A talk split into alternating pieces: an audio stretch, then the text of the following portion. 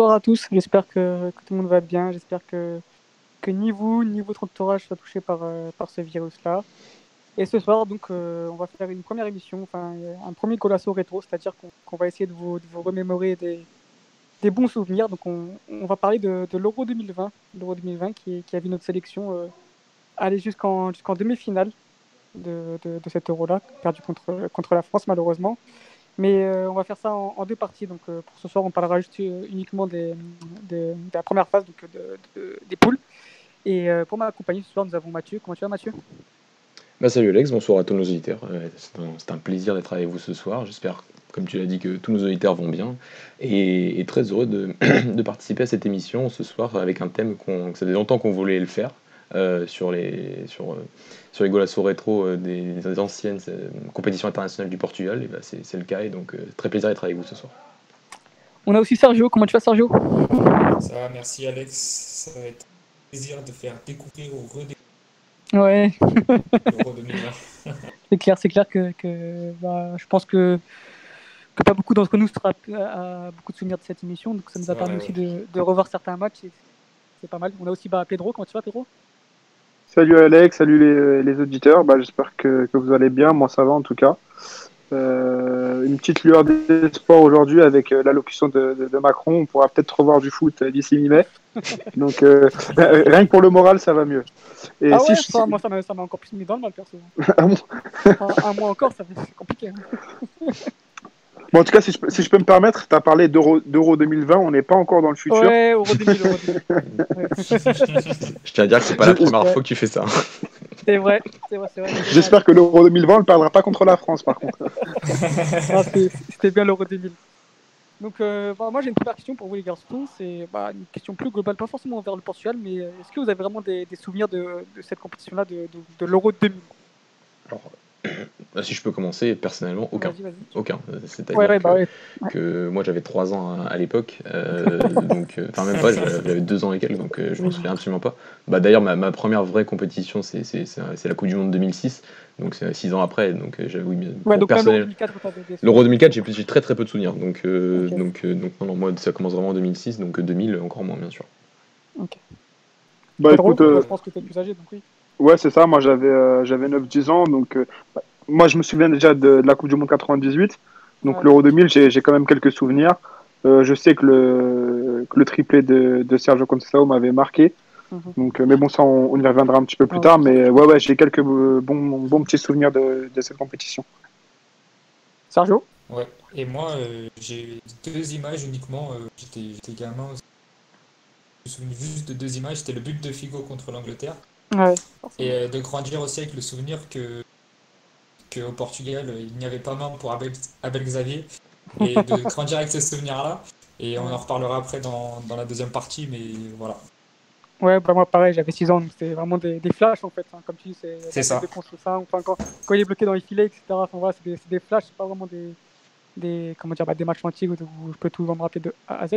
Mais du coup, bah, on s'est amusé à, à, revoir, à revoir les matchs là, de, que, contre l'Angleterre, la Roumanie, l'Allemagne. Donc on va commencer par, le premier match, donc euh, le fameux premier match contre l'Angleterre. On part pas forcément favori, car l'Angleterre a quand même euh, une grosse équipe hein, avec euh, Beckham, Owen, Schiffer, Adams, Campbell. Enfin vraiment c'est une grosse équipe d'Angleterre. et voilà, donc on, commence cette compétition par là. C'est une grosse poule donc avec l'Angleterre, la, l'Allemagne et la Roumanie. Donc trois grosses équipes. Encore une fois, on tombe dans, dans le groupe de la mort. Donc, premier match contre l'Angleterre, et donc on commence très mal le match avec, euh, deux buts euh, en 20 minutes, et ensuite bah, une grosse remontada. Donc, euh, Mathieu, je, te laisse commencer par résumer ce, match-là. Est-ce que tu en as pensé du style de jeu, etc., de, notre sélection?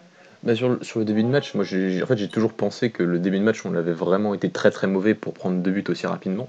Et en regardant le match, bah, on se rend compte que non, non, on avait vraiment, même si on prend le but, au, je crois, au bout de la troisième minute de jeu par, par Paul Scholes sur le centre de Beckham, euh, sur les trois premières minutes, jusqu'à jusqu'à ce premier but, on est, on est bien au-dessus de l'Angleterre et on commence très bien notre match.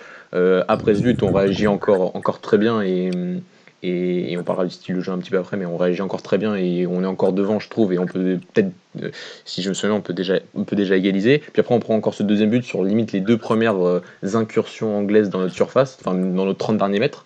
où, ils ont été, où ils ont été très très réalistes. Et c'est vrai que moi j'avais l'impression d'avoir toujours grandi avec ce, avec ce, fait qu'on s'était fait vraiment tarter pendant les 15 premières minutes de jeu et qu'on avait réagi après.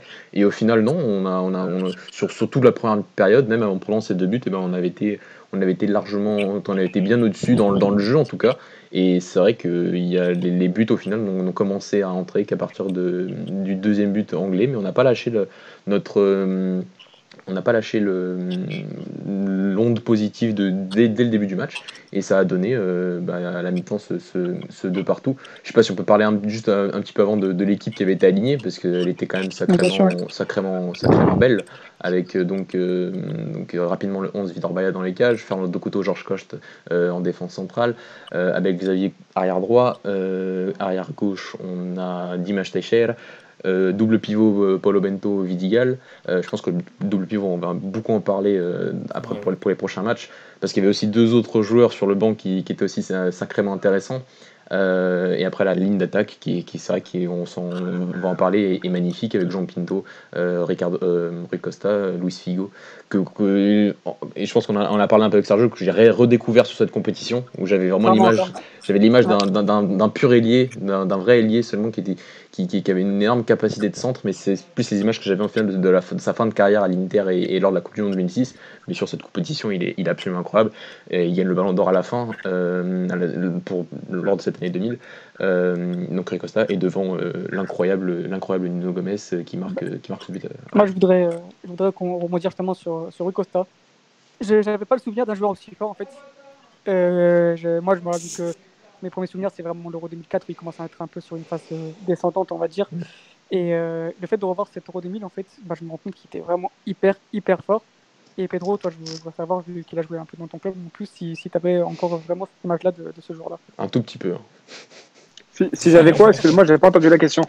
En gros, euh, Rui Costa, donc, euh, bah, moi, je ne pensais pas aussi fort, je ne voyais pas aussi fort parce que j'avais une, une, image de lui en 2004 qui sur un, sur un peu, il était un peu sur une phase descendante. Et mhm. toi, qui l'as vu un peu jouer dans, dans ton club, euh, est-ce que vraiment il était. Comment dire Est-ce que si vraiment tu as été surpris par, son niveau dans, cette compétition-là. Euh, bah, j'ai été surpris par son par sa condition physique en fait. Il était, euh, il était vraiment plus dynamique, il était plus vif euh, dans les contre-attaques, dans les transitions offensives. Ça, ça m'a surpris parce que quand il est, quand il est retourné à Benfica, il avait déjà plus de mal dans, dans cet aspect-là en fait. mais techniquement, non, ça me surprend, ça me surprend pas. À chaque fois qu'il touche le, le ballon, c'est du miel, c'est distribuer des caviar sur caviar. Ah, sur ça, euh, ouais. Et, toi, Sergio, est-ce que tu as un peu, un peu ce ressenti-là Comme moi, qui, qui tu, le voyais aussi fort ou pas du tout? Euh, alors, j'ai eu le même ressenti que toi. Euh, pareil, bah, l'Euro 2004 n'était pas forcément le titulaire. c'est ça. alors, on a bien vu Figo par contre, et pareil, lui, il était aussi sur une pente ascendante un peu plus lent voilà, avec le dos un peu plus courbé, etc. Et, et, là, à l'Euro, Figo, vraiment redécouvert et, et rien que bah, leur style de jeu, leur, leur, leur, euh, leur, course, etc., leurs gestes, on les reconnaît tout de suite. Et même Jean Pito, hein. même Jean Pito, Jean Pito de même, et même Nino Gomez. Hein. Même Nino Gomez, Les quatre là, c'était vraiment du très très très haut niveau. Bah justement, on va revenir un peu sur l'animation offensive euh, lors de, de ce match-là on passe plus, donc, comme l'a dit Mathieu, sur un 4-2-3-1 avec euh, donc, des trois joueurs qui étaient en sensation de mouvement. Il n'y avait pas vraiment de poste fixe, c'est-à-dire que quand l'un allait dans une, autre, dans une, dans une zone, l'autre euh, le remplaçait, etc. Et euh, on va dire que c'était vraiment les quatre joueurs idéaux pour jouer ensemble, avec Nuno Gomez qui, qui participait énormément, énormément au jeu et qui était fondamental pour la construction du, jeu offensif. Donc Mathieu, vas-y. Euh, et, et, ça, me, qui m'a donné presque plus de bonheur, c'est le, c'est le, c'est le fait que Figo et, et Rui Costa étaient, étaient, hyper libres et faisaient, et faisaient ce qu'ils voulaient. Euh, euh, entre les lignes de, de l'Angleterre et c'était magnifique à voir parce qu'il y avait des combinaisons entre lui, entre João Pinto qui, voilà, on a, Jean Pinto n'a pas été un, joueur du niveau de Figo et un, joueur, et un, et un joueur du niveau de, de, de, Costa, mais c'était un joueur qui sur cette compétition-là, sur cette compétition-là en tout cas, s'est vraiment mis au niveau de, ces deux garçons pour dans la créativité être au même niveau dans les, dans, les combinaisons. Et c'était vraiment vraiment très très beau à voir. Il y avait Nuno Gomez qui oui était un peu plus un peu plus avancé sur le terrain qui avait voilà c'est la charge d'être le le numéro, le numéro 9 de l'équipe, mais qui lui aussi était très mobile et qui était, souvent là aussi à combiner de but et à chercher des, profondeur à la fois euh, côté gauche, côté droit. Donc euh, c'est vrai, c'est ce qui m'a marqué et ce qu'on voit tout de suite dès le début du match, c'est qu'il y a une liberté totale donnée aux joueurs euh, aux quatre de devant et que après c'est derrière où on attendait une solidité forte. Et c'est ce qu'on n'a pas eu euh, au final sur, euh, sur, sur, les, sur les 15 premières minutes où on a un, un- voilà, un, un Fernando sur le premier but qui est pas assez agressif et qui, et qui laisse se retourner. Je crois que je sais plus qui c'est, je sais plus si c'est Scherer qui, qui se laisse retourner sur le et sur ce même but à Georges Costa qui laisse euh, Beckham centrer euh, comme, comme, il, veut. Sur le deuxième but, je crois qu'il y a aussi Georges Costa qui se fait avoir et et t'as la défense qui est, qui, qui est totalement décalée et t'as un énorme espace pour, euh, pour McManaman sur, euh, derrière, la- derrière Alex Xavier qui, qui essaie de couvrir la zone de la- de l'axe de, de la surface, mais, mais, mais l'espace est trop important et le centre de Beckham est, est magnifique. Donc, euh, donc euh, sur- sur- on, va, on va le voir, je pense, sur les deux autres prochains matchs, mais la défense centrale, surtout, elle, a, elle, a- elle n'a pas été solide que pendant 15 minutes de jeu et ça a donné les deux seuls buts que le Portugal encaisse lors de cette phase de poule. Euh, Bruno Fernandez et Cristiano Ronaldo, je pense qu'il y a moyen de faire un quatuor comme on a fait à l'Euro 2000. Alors, Bah. Euh, même s'il y avait beaucoup d'agressivité dans récupérer le ballon, je suis pas sûr qu'en 2020, une équipe comme ça, face à tout ce qu'on sait aujourd'hui tactiquement, du jeu, etc., C'est ça. sorte Au niveau du bien. profil, en fait, c'est le problème, c'est que qui jouera le profil de, de- qui sera le profil de Rui Costa En fait, on a, on a plusieurs joueurs. C'est vrai aussi, euh. Joao Félix. On a Bernardo Silva, João Félix, mais Bruno Fernandes aussi, qui est en ce moment à son pic de forme. Ce serait dommage de, de l'utiliser euh, ailleurs, tu vois. Enfin, c'est plus compliqué à... parce qu'on a plusieurs joueurs qui peuvent jouer ce, ce rôle-là. Et est-ce qu'il n'y a pas une, comment dire, ils peuvent se marcher dessus, etc. Ça me paraît, ça me paraît compliqué de jouer comme ça maintenant. euh. Après, ça dépend, ça dépend qui tu as en double pivot. hein. Euh, par exemple, si je joue comme ça, je mets un double pivot euh, William et Ruben Neves, par exemple. Je sais que qui, qui feront, qui feront le rôle de, par exemple, de Vidigal et Paulo Bento. Enfin, après, c'est moi qui, Après- oui, non, mais moi, qui suppose. hein. Moi, moi, personnellement, j'ai un doute, c'est parce que je trouve déjà que le football d'aujourd'hui est beaucoup plus rapide que le football de l'époque, et qu'à l'époque, bah, si on n'avait qu'une défense à 4, avec déjà seulement, un- sur le premier match, en tout cas face à l'Angleterre, t'as que Abel Xavier qui, qui va vraiment essayer d'apporter un peu de surnombre et monter d'accord. quelques fois, mais il monte pas du tout autant qu'un Cancelo pourrait monter, qu'un Nelson Semedo pourrait monter. Et encore peut-être que Non, Semedo ressemble, semblerait peut-être un peu le même profil. De l'autre côté, par exemple, t'as Dimash Teicher qui monte absolument jamais de lors du match, qui est là, qui reste Et derrière qui, qui n'est pas bon euh, forcément. du et qui est pas bon du tout offensivement. Alors que Ouais. si t'as Déjà. Guerrero, bah, il faut au moins que Guerrero il monte un peu parce que sinon il sert à rien. Donc, euh, donc, et donc, donc voilà. Et surtout que ton double pivot qui était très solide à l'époque, avec, avec, Bento et Vidigal, euh, Vidigal qui a une qualité technique par, par rapport à toute l'équipe qui est pas, qui est pas, qui est pas ouf, mais t'as as un Bento qui, qui, qui permet un peu plus de cette liaison entre le milieu et l'attaque. Euh, mais euh, t'as- en moyenne, il y a à peu près que 6 joueurs derrière la ligne de, pression parce que voilà, tu as, la défense à 4 plus le double pivot. Aujourd'hui, une défense à 4 plus un double pivot seulement pour défendre et sans pressing des 4 de devant, c'est quasiment impossible. Donc euh, je trouve ça un peu dur à comparer. Déjà parce que Bruno Fernandes n'est pas forcément un 10 comme pouvait l'être un Rui Costa, comme pouvait l'être Figo sur cette compétition, comme pouvait l'être Jean Pinto aussi sur cette compétition. Donc, euh, donc en fait, je pense que c'est il y, a une- il y a une toute autre organisation qui, qui doit être mise en place. Par contre, euh, les joueurs de talent comme les joueurs de talent qu'on a aujourd'hui, si on fait la transposition, eh ben, il faut, il- il- c'est même obligatoire de trouver une disposition qui permette de les mettre les quatre dans les meilleures conditions. Et il y a aussi le fait qu'on n'a pas Nuno Gomes, on a un Cristiano Ronaldo qui est pas véritablement, enfin, qui, a, qui a toujours eu du mal à s'adapter à cette, voilà, à cette position de numéro 9. Donc il faut aussi trouver quelque chose d'autre pour le mettre aussi lui dans les meilleures conditions. Donc c'est un tout autre casse-tête, mais c'est avec des joueurs qui sont aussi différents. Mais mais il faut, faut trouver. On en parlera. euh, Enfin, on aurait dû en parler pour cet Euro de cette année.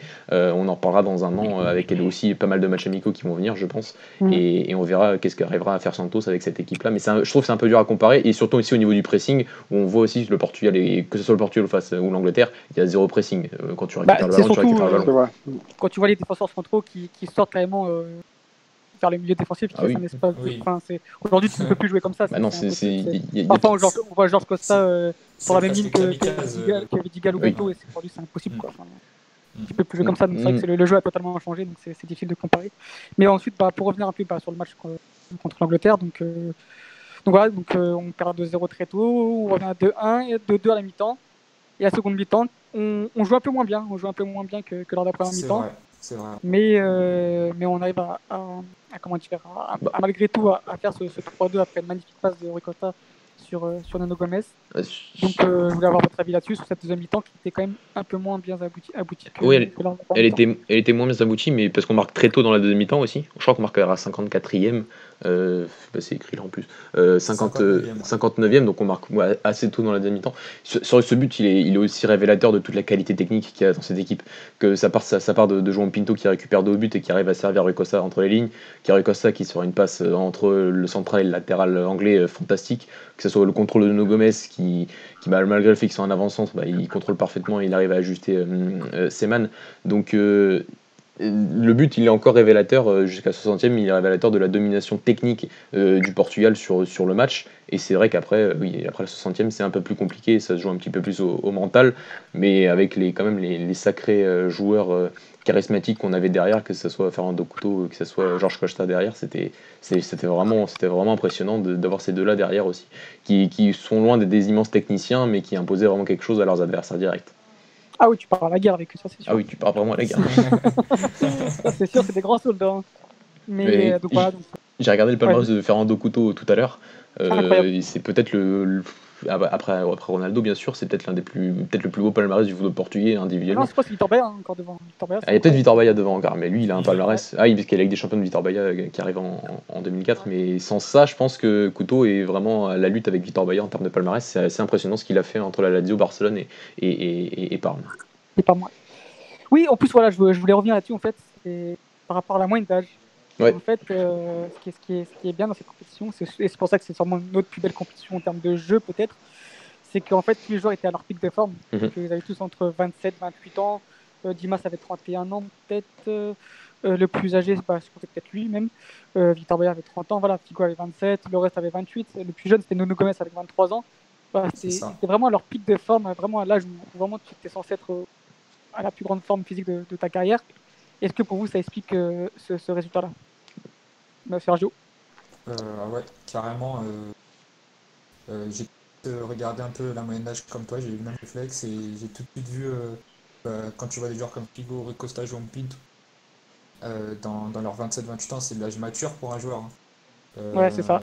Tu, tu te dis, sa- sachant aussi que on en, on parle un peu dans l'histoire de la sélection portugaise, de la génération dorée, et justement, ces joueurs sont, font partie de cette génération dorée qui avait gagné le monde U20, il me semble, dans les Mhm. années 90. C'est ça, c'est ça. Et en fait, ils sont arrivés dans cette compétition dans leur pic, euh, dans leur football, En- quoi, en dans leur 2000. prime. Ah, clairement. Mm, En, en 2000, tout à fait.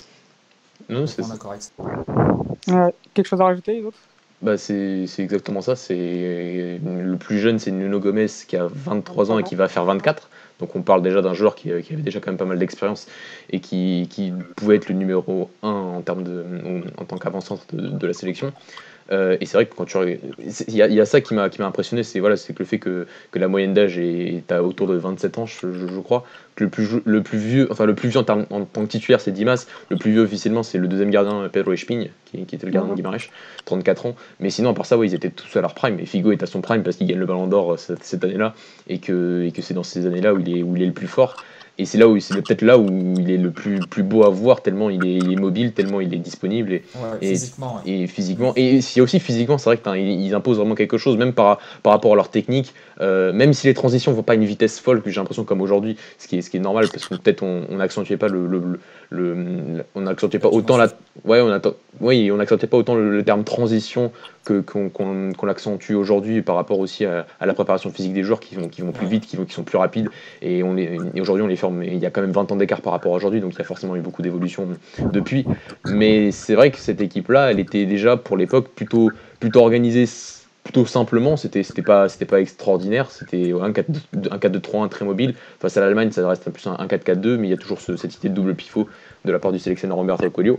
Mais c'est vrai qu'il y, a- il y a ça. Et il y a aussi le nombre de joueurs qui jouent quand même dans des top clubs pour l'époque. Quand tu prends euh, Figo, quand tu prends euh, Rui Costa qui joue à la Fiorentina, qui était une très très grosse équipe, et il va signer au Milan assez, une, Ouais. une- une- une année après.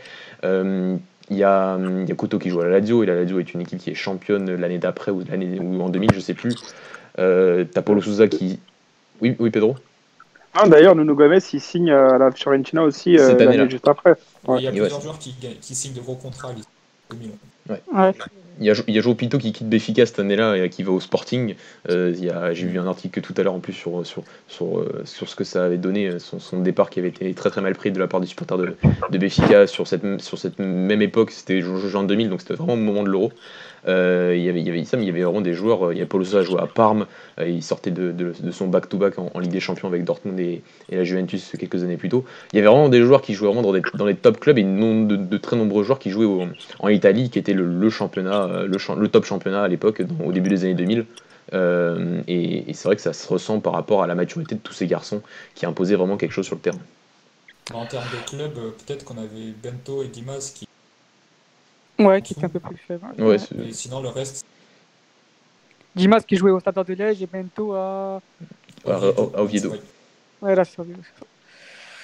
Donc, on peut passer au second match, second match de cette poule contre la Roumanie.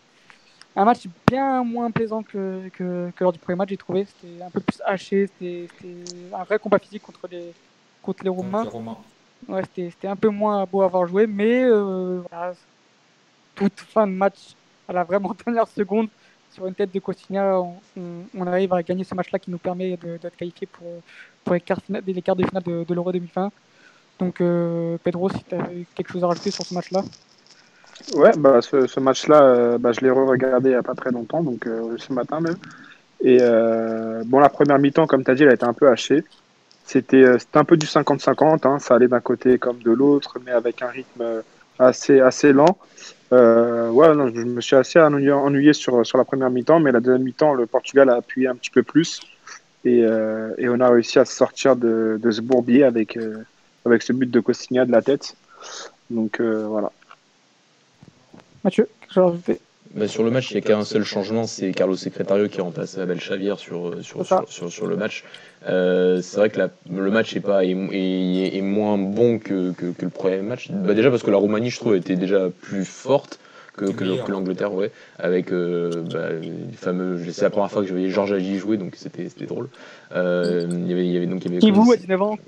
Qui avait 19 ans. Euh, il y avait aussi euh, qui marque le, au match d'après face à, face à l'Angleterre pour la qualification au troisième match. Euh, il y a Moldovan que j'ai beaucoup entendu parler. hein, je, voilà, il a peut-être joué en France, je sais plus, mais Ah non, euh, voilà. Donc, euh, donc voilà, donc c'était assez drôle de, bah, aussi de voir ces, ces anciens joueurs. Euh, et, et- et surtout que la Roumanie finit devant nous en phase de qualification avec un point, un point d'avance pour se qualifier pour l'Euro 2000. Donc euh, on était quand même, euh, c'est vrai qu'on avait une poule euh, quand même sérieuse. Euh, L'Allemagne était championne d'Europe en titre et, et l'Angleterre reste l'Angleterre avec les joueurs qui, qui avaient. Donc c'est vrai que c'était pas facile. La première mi-temps, elle est, elle est- ouais, elle est un peu, elle est un peu hachée, elle, est un peu compliquée. Je la trouve un peu meilleure quand même que la deuxième mi-temps parce que je trouve qu'en deuxième mi-temps, t'as Umberto Collo qui fait quand même rentrer très très rapidement euh, Ricardo Sapito et Sergio Conceição. Euh, et, Ah, 55e. voilà, un 55e et C'est on- ça. c'est beaucoup de après c'est beaucoup de en deuxième temps je trouve que c'est beaucoup de combativité. On a un Ricardo Sapinto qui vient un peu aussi beaucoup sur sur le côté de Figo pour que Figo ne redescende pas trop défendre sur sur, sur, sur le côté sur le côté gauche et qu'on et qu'il y a un Sapinto qui qui, euh, qui qui vienne défendre parce que c'est vrai que la deuxième temps elle est, elle elle est plus elle est meilleure pour les Roumains et elle est aussi compliquée je trouve. Euh, donc euh, et, et c'est vrai que quand on fait rentrer quand tu fais rentrer Conce- Conceição à la place de, de Jean Pinto tu changes com- complètement de profil sur sur en, tu changes complètement un joueur de, de profil sur, sur ta ligne d'attaque. Euh, Conceição, qui, qui était un joueur beaucoup plus de, de percussion, de 1 contre 1, de, de largeur. Et, et donc, euh, c'est vrai qu'il y avait moins de combinaisons. Il y avait un Rui Costa et un Figo qui étaient un petit peu moins bien en deuxième mi-temps. Et c'est vrai que le, le- le but à la dernière minute, il est quand même sacrément miraculeux. Il est, c'est sacrément miraculeux. Donc, euh, donc le, le résultat, le- franchement, le résultat hum, logique de ce match, ça aurait, été, ça aurait dû être le match nul voilà, vis-à-vis de ce que les deux équipes ont, ont fourni. Euh, mais euh, voilà, c'est vrai que cette phase de poule, on va, on va- je pense qu'on on en parlera à la fin après le match à l'Allemagne, elle est quand même sacrément parfaite euh, parce qu'on a, il y y a tout, il y a eu la qualité du, il y a eu la qualité de jeu en lors du premier match, il y a eu euh, euh, l'aspect mental pour revenir lors du, lors de ce premier match face à l'Angleterre, il y a eu un peu de chance face à, face, face à la Roumanie pour, pour, pour, pour gagner ce match et se qualifier directement. Et en, nous qualifiant directement, après, on peut mettre l'équipe B, enfin, l'équipe B, les, les remplaçants euh, face à l'Allemagne et, et on en parlera après. Donc, euh, c'est, j'ai pas le souvenir, si peut-être la Coupe du Monde 2006, où on a une phase de poule aussi parfaite de la Ah, part de, la sélection. Moi, ce match-là, je voudrais euh, mettre en avant euh, surtout les, les quatre, voilà, les, les, les quatre dans l'axe. Donc, Georges Costa, Fernando Couto, Vidigal et Bento. Mm. qui ont été encore une fois euh, montré, surtout dans l'impact physique, dans la solidité, etc. Donc, euh, qu'est-ce que vous en avez pensé, vous? Parce que moi, c'est vraiment ce qui m'a. Voilà, au niveau, niveau créativité, c'est pas ce qui se fait de, de mieux. Mais c'est vrai qu'au niveau, euh, au niveau défensif, intensité et, impact, c'est vrai qu'ils qui, m'ont pas mal régalé sur ce match-là. Moi, je, je, te rejoins totalement là-dessus. Le quatuor axial euh, de l'équipe, Bento Vidigal. Euh, Bento, qui, on va dire, qui sur le pressing, il lâche rien tout le temps. Jusqu'à la fin du match, il est tout le temps sur les des, des Romains. Vidigard, j'arrive pas à trouver un joueur euh, qui aujourd'hui en 2020 pourrait lui mais ah, je crois qu'il y en a aucun. C'est Danilo. Ouais, c'est grandes enjambées, etc. C'est Danilo, peut-être. Ouais, peut-être, peut-être. Qui, qui, a des grandes enjambées, qui parcourt beaucoup de distance, euh, assez verticalement, très rapide, et qui libère assez vite le ballon. Mais ils étaient très solides les quatre, ouais. Euh, un petit peu moins bien Jean Piton sur ce match, mais aussi parce que parce qu'en face, la Roumanie, comme vous l'avez dit, je pense qu'ils étaient meilleurs que l'Angleterre. Et, euh, mais voilà, euh, pareil, un, putain, ouais, un peu moyen, mais l'adversité était un petit peu, euh, un petit peu plus compliqué. Mhm. surtout que les, les, Romains, ils étaient un petit peu plus rugueux, ils étaient durs sur l'homme. et, Joao Pinto, j'ai l'impression qu'il n'aimait pas trop ça. Hein. surtout, surtout qu'en première mi-temps, il se fait découper deux fois. Euh, ouais, c'est vrai. Vraiment ça aurait pu valoir des cartons. Euh... il prend pas, je crois que c'est seulement sur la deuxième faute où il prend, il y a, il y a un carton jaune qui est sorti. Donc euh, tu sentais que qu'il avait, qu'il qu'il a, il a pris deux gros taquets et qu'il était vraiment moins bien dans son match après, après ces deux gros tacs de la part des Romains. Bah, c'est un genre de caractère qui nous, qui nous pénalise pour l'Euro 2002, euh, pour l'Euro 2002, pour la Coupe du Monde 2002. Et c'est vrai que Jean Pito, bien qu'il soit, qu'il soit talentueux, c'est vrai qu'il c'était, c'était un, un, joueur à très fort caractère. Et justement, je, je voulais rebondir là-dessus au niveau de cette équipe-là, ce qui, ce, qui, ce, qui, était beau à voir, c'est qu'il y avait plusieurs cadres, en fait, plusieurs, euh, mm. plusieurs joueurs à fort caractère. On avait pas Sergio Conceição, Sam Pinto, euh, Bento, Georges Costa, Fernando Couto, Victor Maya. Enfin, il y avait vraiment plusieurs joueurs qui, qui, qui, avaient vraiment une, cette âme de leader. Et c'est peut-être ce qui nous fait défaut actuellement.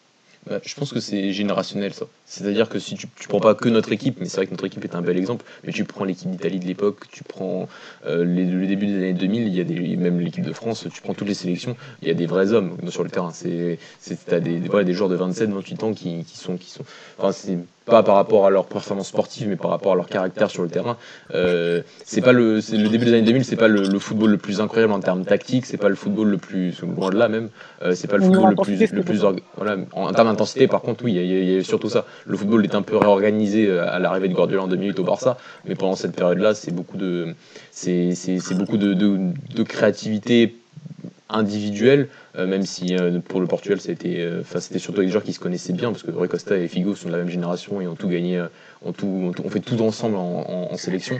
Mais, euh, mais c'est vrai que c'est un truc qu'on remarque facilement quand on regarde même les équipes du début des années 2000 euh, en club, que ce soit la Juventus, que ce soit l'Inter, que ce soit le Milan AC. Il y avait vraiment des, des, des, des joueurs de caractère qu'aujourd'hui il, y a, il, y a un peu moins. Je, Peut-être c'est une question de, sur les réseaux, une question de la génération des réseaux sociaux où on est un peu plus mature, on est, on est mature, les joueurs arrivent à maturité euh, peut-être un peu plus tard. mais c'est vrai qu'à 27-28 ans, on avait, des, on avait des vrais hommes sur le terrain et tout est tout est symbolisé par, aussi par notre défense centrale, euh, Georges Costa, Fernando Couteau, mais aussi par, par le double pivot. Clairement. On passe du coup au, dernier match de cette phase de poule, donc euh, le Portugal. Vas-y, vas-y. J'avais juste un, truc. Non, c'était. Ah, je voulais juste rajouter quelque chose par rapport au double pivot, par rapport au débat sur le double pivot, double pivot que vous avez fait. C'est vrai que sur, sur le banc, on, a, euh, on l'a dit tout à l'heure, donc il y a Costinha qui rentre lors du match, mais il y a un autre joueur qui s'appelle Paulo Souza, qui était très qui était connu pour être bah, un, top player à, cette époque-là, euh, un, joueur qui venait de gagner la, Ligue des Champions avec Dortmund et la Juventus deux années, euh, durant deux années consécutives, qui jouait à Parme en 2000. C'était un on le voit sur le match au Salamagne, on va en parler, mais c'est vrai que c'était un joueur qui était, qui était beaucoup plus créatif, beaucoup plus élégant, beaucoup plus dans, dans la passe et dans, et dans, la, dans la création du jeu. Euh, et on peut comprendre aussi que, euh, étant donné qu'il y avait déjà bah, trois joueurs comme, qui, donc, qui sont João Pinto, euh, Figo et, Costa qui sont déjà très forts à ce niveau-là en termes de créativité, bah, on peut comprendre que Humberto Coelho à l'époque ait préféré mettre des, des, des, joueurs un peu plus charbonneurs, même si Bento avait quand même une sensibilité technique intéressante. On a vu des petits extérieurs plutôt pas mal. Voilà, mais, mais Vidigal par contre, on c'est pas du tout le même profil que, que Souza. Ah oui. Et loin de là, on voit que Vidigal c'est c'est un- c'est un- un- non, on va pas dire boucher, on Ça, va ça dire. existe encore des joueurs comme ça à cette époque. où vous, l'avez comparé à, comparé à, Danilo, mais Danilo techniquement il est quand même mille fois meilleur. Donc, Oui, vrai que dans- donc, euh, donc voilà, il était vraiment là pour, pour, pour, pour solidifier, pour être devant euh, Georges Coste et, et faire un deux couteaux et faire en sorte que, bah, que rien ne passe. Et c'est pour ça que je pense qu'il a pas mis Paulo Souza parce que en termes de créativité, euh, quand Rui Costa revient un petit peu mm, au milieu de terrain pour ressortir les ballons, je comprends qu'on avait, s'il y a peut-être, s'il n'y avait pas eu autant de joueurs créatifs devant en termes de milieu offensif, bah, peut-être que Paulo Souza aurait peut-être joué un peu plus euh, lors de cette compétition. Mais c'est vrai qu'on se rend compte qu'on n'avait pas forcément besoin d'un joueur comme Paulo Souza lors de cette compétition. Exactement. Les garçons, vous avez quelque chose à rajouter sur ce, sur ce match-là? Non, je pense qu'on a été assez complet. Hein. Bah, à part qu'il nous qualifie, euh, rien. Ouais. C'est Voilà. vrai. C'est ça. Les six Donc, points. euh, Six points. donc on arrive contre l'Allemagne euh, qualifié, donc euh, on, peut permettre, on peut se permettre de, de faire tourner. Donc je crois qu'il il fait tourner même le gardien, il fait tourner carrément deux fois. Il y a Espino qui joue le deuxième gardien et ensuite il, carrément il fait rentrer Kim à la fin de match.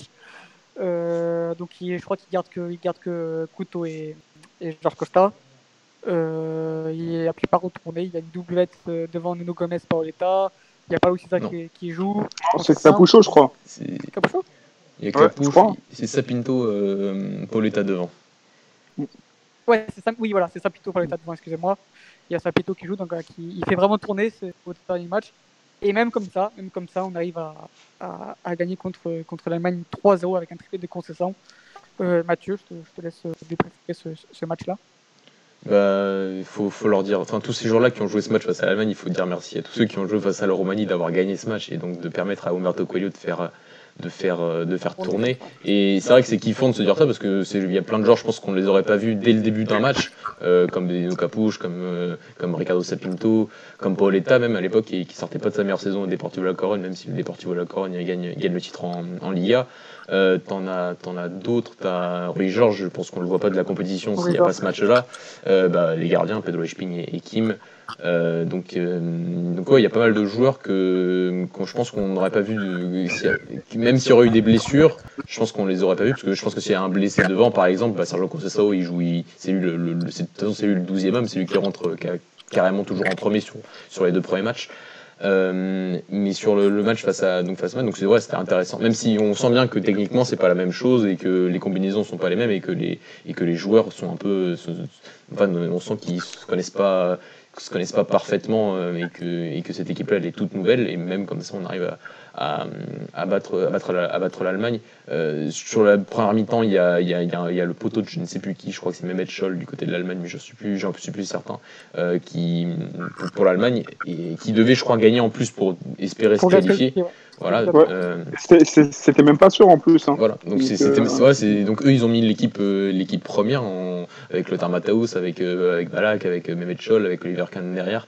Donc euh, donc eux ils avaient vraiment besoin de gagner et nous euh, on était là pour pour, s'amuser presque. Et on et après ce poteau bah c'est là que, que, je pense que le premier but de Conceição en, en première mi-temps euh, arrive et, et j'ai l'impression qu'il met le coup de grâce très tôt dans le match très très tôt dans le match pour l'Allemagne parce qu'ils réagissent absolument pas euh, jusqu'à jusqu'à bah, jusqu'à la deuxième mi-temps et jusqu'au au prochain but de, de Conceição. Et sur le but je trouve quand même sacrément drôle le- la, la, la, la- célébration de Poeta qui, qui marque absolument pas le but mais qui fête le but comme s'il l'avait c'est lui qui l'avait marqué et qu'il a laissé Conceição dans le but alors qu'il a pris une énorme gifle de Oliver Kahn il est totalement dans les vapes il est voilà, voilà.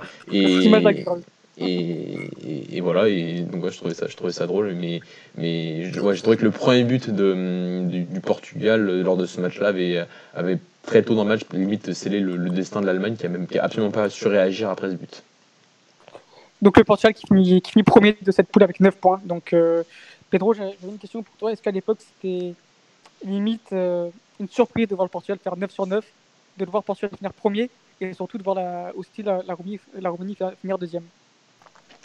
Bah clairement, clairement. Euh, moi, je, bah, j'ai des, j'ai des vagues souvenirs, hein, mais euh, déjà on n'était pas à la Coupe du Monde 98. Euh, c'est, c'est, c'est quand même un choc pour, euh, pour un pays comme le Portugal. Et, euh, et arriver euh, directement à l'Euro, il était un peu le- comme tous les 10 à l'époque très très libre ils faisaient un peu ce qu'ils voulaient on leur laissait le, le champ libre il y avait moins de, de consignes tactiques comme il y avait comme il y avait à l'époque ça c'est ça c'est certain il y avait déjà le petit euh, Christian Chivou, Ouais. Ouais. 19 ans. Donc voilà, on a, été, on a fini sur, cette, euh, sur, ce, sur premier saga de Portugal à l'Euro 2000. L'Euro 2000. j'ai, pas, j'ai failli faire l'erreur encore. Donc, euh, à l'Euro 2000, donc euh, la première phase, donc la phase de poule. Donc euh, dans les prochaines semaines, on, on, on parlera évidemment donc, euh, dans une deuxième phase donc, des, des, des éliminations directes. Et donc voilà, donc les garçons, si vous avez quelque chose à rajouter sur, sur cette première partie de, de l'émission de Golas au rétro. Spécial à rajouter, ouais. Ça va être euh, pour euh, le poste de numéro 9. Toujours une relation compliquée avec ce. euh, Ouais, c'est vrai. Dans l'histoire, on a toujours une relation.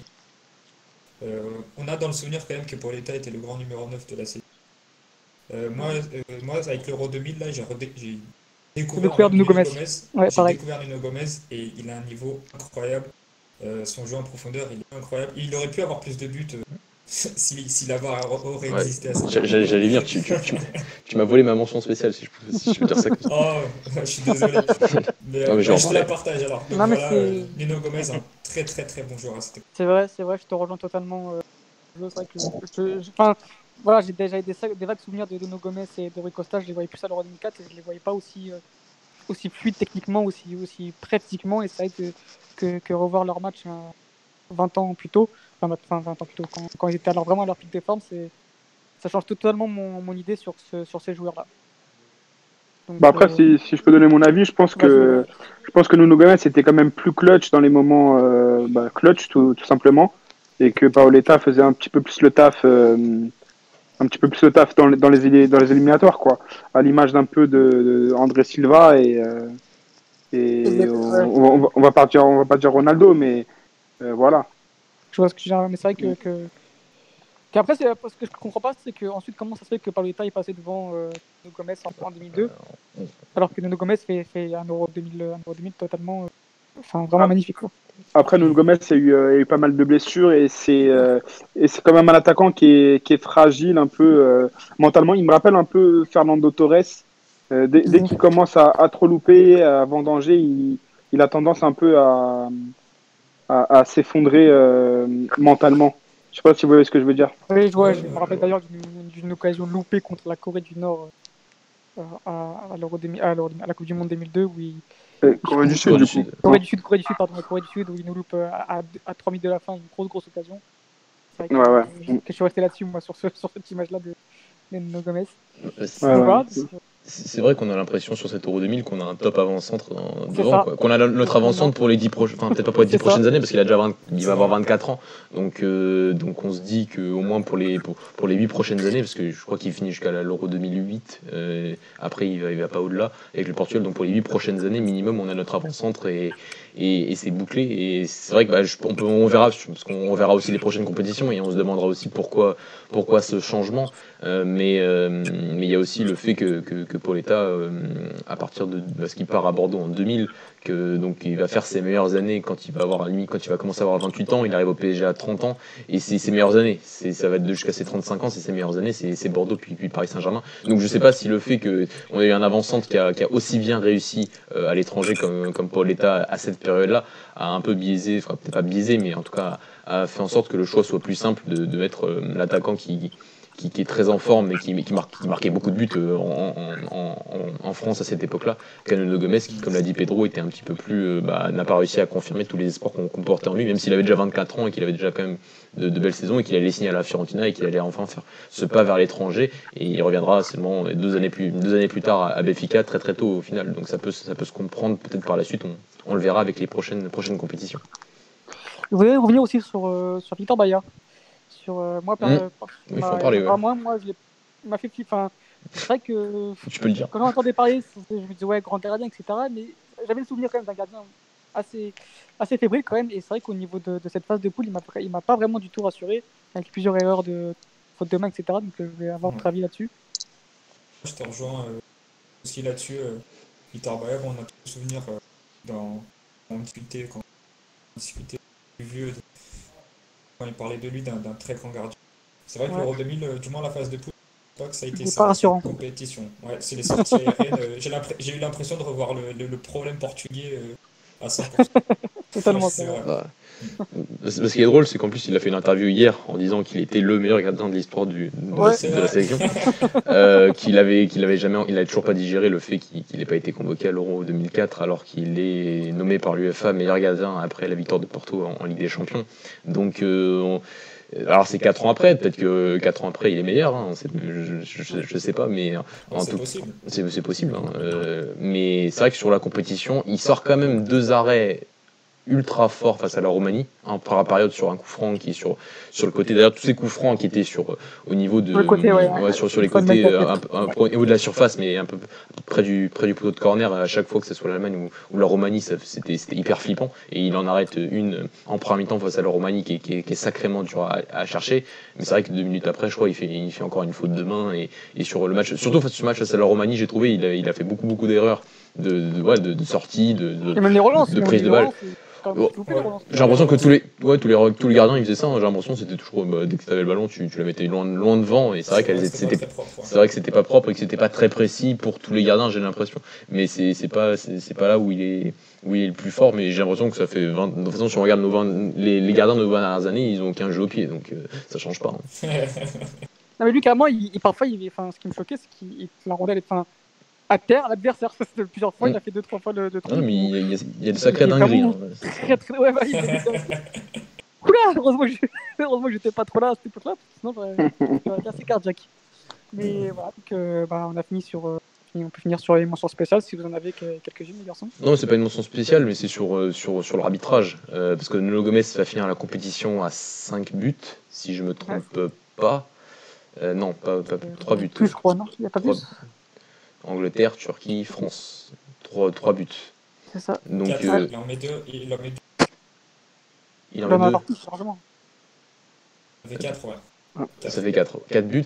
Euh, il peut en marquer 4, 5 direct lors de la phase de poule si on lui, arrête, si on lui euh, refuse pas un but face à l'Angleterre où il n'y a pas hors-jeu et deux buts face à, face à la Roumanie où il n'y a pas hors-jeu non plus. C'est c'est- c'est- c'est- c'est- c'est vrai qu'à l'heure de la vidéo, on dit que c'était mieux avant et que, et que avant, bah, c'était si les hors-jeux à 1 mm aujourd'hui sont, sont sifflés, mais à l'époque, à l'époque, en tout cas en 2000, tu as des hors-jeux qui sont sifflés, mais pour. euh, pour, pour- il y a, il y a- il y a- C'est- c'est en tout cas, il y a- il y a celui de João Pinto en première période face à, face à la Ah Roumanie. ouais, ouais, c'est- c'est incroyable. Et, et Sergio, tu, m'as, tu, tu nous as dit, mais il y a peut-être des règles à l'époque, mais j'en vois aucune hein, de règle qui peut siffler un hors-jeu alors que Jean Pito, il est 4 mètres derrière le dernier défenseur. Bah, parce que même Nuno Gomez, il est pas rentré. hein. Oui, même Nuno Gomez, il, Nuno pas, il, fait, il est pas- il fait pas, il fait pas, il, il fait même pas action de jeu. Il fait même pas euh, le jeu du tout. donc, euh, donc euh, non, non, il y avait quand même de sacrées dingueries à l'époque hein, sur les hors-jeux. Et, et je trouve que, voilà, c'est vrai que ça sera un débat éternel entre euh, est-ce qu'il faut mettre la vidéo. Je pense qu'on va s'y habituer de plus en plus de toute façon et qu'on commence déjà à s'y habituer parce qu'au Portugal, ça fait quand même depuis 2017 qu'elle est mise en place.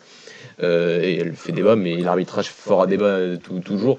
Et c'est vrai que c'est quand on n'a pas vécu cette époque-là, euh, on peut comprendre parfois qu'il y a certaines décisions qui sont, qui sont litigieuses parce que face à la Roumanie, on peut se dire que si on gagne pas ce match, parce que en plus face à la Roumanie, il y a une, aussi une occasion de la Roumanie en fin de match. Je crois que c'est Georges jeu aussi. ouais. voilà, qui, sont qui pas hors jeu. Et voilà, donc euh, la Roumanie peut, peut aussi gagner ce match à, à la fin. Et c'est vrai que bah, là, c'est plus du tout la même histoire pour le Portugal parce qu'il faut aller gagner face à l'Allemagne. Et là, tu pars euh, en n'étant pas encore qualifié et avec une équipe qui peut encore se qualifier aussi. Donc, euh, donc ouais, il y avait de, sac- de, de sacrés, de sacrés hors-jeu sifflés euh, in- incroyables. Alors que pourtant, face à la Roumanie, la prestation de l'arbitre central, en tout cas, elle est loin d'être mauvaise. Il a sorti les bons cartons au bon moment. Et c'est vrai que c'était pas. Arbitre français. hein. Bah, Voilà, c'était arbitre. euh, il, me semble, il me semble bien qu'il était français. Euh, j'ai- parce que j'ai- écouté le match en, en- il était en anglais le match qu'on a vu sur Footballia. Ouais, donc euh, il me semble bien qu'il qu'il était français l'arbitre, mais c'est vrai que l'arbitre de touche euh, du côté gauche était sacrément, sacrément aveugle. Vraiment, enfin aveugle, même pas aveugle. Il était, il était- louchait, je sais pas, mais c'était, c'était, c'était, c'était sacrément incroyable. Le- le- surtout leur jeu de Joao Pinto, c'est vrai que tu t'en remets pas. C'est, tu, tu restes, euh, tu fais le, le- tu vois, dix fois j'ai, j'ai revu, je suis remis 10 secondes en arrière pour voir ce qu'il a vu parce que c'est, c'est incroyable et que même aujourd'hui, même avec la vidéo, c'est impossible de siffler un hors-jeu pareil. Même s'il n'y a pas la vidéo aujourd'hui, je pense que c'est impossible de siffler un hors-jeu pareil. Donc, euh. Ouais, clairement. Ouais. Pedro, une mention spéciale?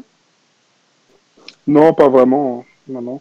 Euh, si, si jamais vous voulez regarder les matchs, n'hésitez pas à venir vers nous sur le compte euh, Golasso ou même sur nos comptes perso, on vous passera les liens. Euh, en, plein, en plein confinement, euh, c'est pas mal de, de, de se regarder des petits matchs rétro, et des joueurs euh, chaussettes baissées, euh, maillot dans le short, c'est magnifique. Grand, grand maillot, surtout très très grand maillot. Il n'y a pas les Grand maillots. maillot et, et- et manche presque longue, quoi. Ah, Sergio, une petite mention spéciale? Pardon Une petite mention spéciale, Sergio Euh, alors j'ai donné ma petite mention spéciale déjà à Nuno Gomez. Ouais. Euh, je pense que je vais m'arrêter là. Euh, si j'en avais peut-être une pour, euh, pour Dimas qui, qui, a- Oh, le flot du moi- Dimas qui pour moi représente Pardon, je t'ai pas entendu. qui pour moi représente le problème de l'arrière gauche un peu Oh là là Portugal. Euh, C'est le maillon faible, on va dire. hein. voilà, c'était un, petit- un petit peu le maillon faible. Allez, juste pour trouver un petit défaut à ce qui. Ah, C'est vrai que euh, techniquement, il me faisait souffrir. Mais bon. Ah, mais il, il mon- il montait jamais. Ça, c'est c'est- Il- vrai. même quand il montait, je dis monte pas, gros, c'est mieux. ça, c'est- ça, c'est- ça, c'est vrai. Ouais. c'est mieux. Oh, tu, quand il démarrait, je dis oh là là, laisse tomber. non, bah, merci les garçons d'avoir participé à cette émission. J'espère que, bah, j'espère que, ça, que ça va plaire à nos auditeurs. N'hésitez pas à nous suivre sur, euh, sur, sur Twitter, sur YouTube, etc. On va bien évidemment refaire ce, ce type d'émission. Bah, On va aller jusqu'à l'Euro 2016 de toute façon. Donc, euh, On a le temps alors. On est, on est reparti pour un mois, donc on a que ça à faire. hein. Non, mais c'est vrai que le, match, le match face à l'Angleterre, si on regarde bien, euh, de matchs de, de- enfin, des matchs qui ont, qui ont apporté de l'émotion aux Portugais, je pense qu'il y en a eu, bien évidemment, il y en a eu un qui, qui- qui a apporté beaucoup plus d'émotion, mais là c'était qu'un premier match en phase de poule. Mais en termes de jeu, si on regarde bien, dur de trouver plus fort que ce match-là, alors que c'est quand même notre premier match lors, de la déc- de, lors du siècle. Et depuis euh, 20 ans après, on n'en a pas fait un- peut-être un match de ce niveau-là en, en- en- en match international. Donc c'est c'est dire la- l'incroyable niveau. C'est vrai que l'a Sergio l'a dit tout à l'heure, le niveau technique était, était absolument incroyable. Et, et ce match face à l'Angleterre, il est, bah, il est à revoir pour tout supporter de la sélection parce qu'il est magnifique. C'est vraiment un magnifique. football hein. total. hein, comme, Ouais, comme vraiment, vraiment magnifique. ouais. Même le Portugal-Angleterre 2004, euh, non? Je sais pas, je, je, c'est- Ah. Ouais, 2004, c'est beau comme En termes Ouais, d'émotion, peut-être. ouais, Il y a beaucoup, c'est c'est sur le scénar, sur le scénar, je pense. Euh, même le Pays-Bas 2012, euh, c'est sur le scénario. Le, le niveau de jeu est pas incroyable, Euh, peut-être un peu mieux qu'aujourd'hui, mais pas incroyable non plus. Donc euh, non, non, c'est le niveau, le niveau technique et, et de créativité des joueurs de devant était était sacrément et, et fantastique à voir et c'est vraiment un match à, à- à revoir si on est si on est si on est supporter de la sélection. Et même si on n'est pas supporter, si vous aimez le foot, Oui, le total, euh, un match que je conseille euh, euh, grandement. Et en plus c'est le Donc, scénario. euh, voilà. Donc voilà, bah merci les garçons. Merci. Merci à toi, Alex. On a Et une on se petite dit à la question d'un auditeur. On a une petite Ah. question d'un auditeur juste Ah bah. avant de quitter. Il y a. Hugo qui nous demande si pour nous, Vitor Baya est le meilleur gardien de l'histoire de la sélection. Non, Très le plus rapidement. beau palmarès sur moi, mais le meilleur, non, je ne pense pas. Et est-ce qu'on va faire la Coupe du Monde 2002 Euh, Oui, on va la faire aussi. Bah ouais, pourquoi pas. Ah bah, on a le temps. Hein. Forcément, on a le temps. Non, mais le, le- le bon, but, les je matchs sont pas forcément beaux à suivre, mais Non, non, mais le, le but, je pense que c'est d'aller jusqu'à l'Euro 2016, hein. voire même peut-être la Ligue des Nations en 2018. hein. Bah, Non, on, non. Pourra expliquer, on pourra expliquer en 2002 pourquoi, euh, pourquoi l'échec en fait euh, avec cette équipe pour réussir. c'est ça. Bah après, c'est pas- c'est c'est- c'est un autre débat, mais euh, ils avaient quand même deux ans de plus, extrêmement. Donc euh, forcément, quand, quand tu as 9 ans, que tu as 31 ans, tu es déjà plus en forme physique. Et puis ça fait un peu comme la France, vrai qu'une Coupe du Monde en Corée, en Corée et au Japon, c'est pas forcément la meilleure idée du siècle. Bah, c'est ça, 2002. euh, les joueurs sont arrivés cramés, donc euh, surtout quand tu es âgé, c'était encore plus compliqué. Quoi. Ouais, c'est ça. En, en plus, il faut, faut vraiment regarder les matchs parce que moi, je me souviens, j'étais à l'école. Ouais. Euh, des matchs, pas- matchs, ils passaient à 8h, 9h du matin, euh, 11h, c'était- ça voulait rien dire.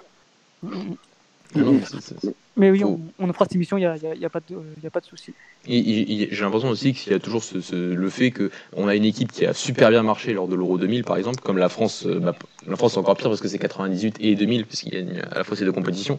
Et ils arrivent en, en 2002 avec la même équipe et ils sont totalement cramés. Et, voilà. et en fait, le renouvellement n'a pas été fait. Et ça arrive quand même à pas mal d'équipes, ce fait que bah, deux ans en arrière, euh, soi-disant, bah, on a été très fort et on conserve la même équipe. Et deux ans après, on se rétame, comme le Portugal entre 2012 et 2014, comme l'Allemagne Ça. entre 2014, 2016 puis 2018. Ça arrive souvent, mais ça, voilà, comme l'Italie, il arrive beaucoup de ce, ce fait que bah on a on n'a pas envie de changer parce que tu as des joueurs qui nous ont fait euh, enfin nous ont amené à des sommets euh, pour d'autres équipes comme l'Espagne, comme l'Allemagne, ça a été même gagné des, des coupes du monde et des euros. Euh, mais ensuite pour, euh, pour, pour après pour faire ce renouvellement et pour dire à certains bah au revoir et bah là par contre euh, c'est plus com- plus compliqué et ça peut se comprendre aussi que ce soit compliqué de virer des joueurs euh, des joueurs emblématiques de sélection qui ont apporté autant d'émotions à, à des pays entiers. Clairement, ça sera le mot de la fin. D'accord. Donc, euh, voilà. Juste un, un dernier petit mot, je Ouais. voulais juste euh, remercier donc euh, du coup les auditeurs et qui participent au chat, qui donnent leur avis, qui posent des Ouais, questions. clair, ça fait plaisir. Ouais, ça fait vraiment plaisir, c'est ça qui nous fait avancer. Et, euh, et si vous, vous pouvez violer le petit pouce bleu là en bas, serait parfait pour, pour les pour, le- pour le référencement de- des vidéos et euh, plus on progresse et plus on, on, on vous pondra des, des sujets des, et des podcasts de qualité intéressants. Voilà. C'est ça, Donc, euh, exactement. Et on, on leur dit rien, mais on prépare un truc euh, intéressant. Plutôt pas mal. Ouais, on, on en dira pas plus. On n'en dira pas plus. voilà, merci les gars, merci, à la semaine prochaine. Salut les gars. Salut. Ciao. Salut, ciao, ciao. Ciao. Bruno Gomez. Costa is there. Sapinto. A really crowded penalty area. They're all going to attack. Figo's ball in there. And it's in there. And they scored. And it's Constidia. Sensational. Les Portugais ouvrent le score après 35 minutes de jeu. Des Allemands complètement immobiles qui ont laissé jouer les Portugais. Et le milieu de terrain de la Lazio de Rome qui ouvre le score. Voilà, une de propre parce que Sergio Conceição a mis 3 buts dans ce match.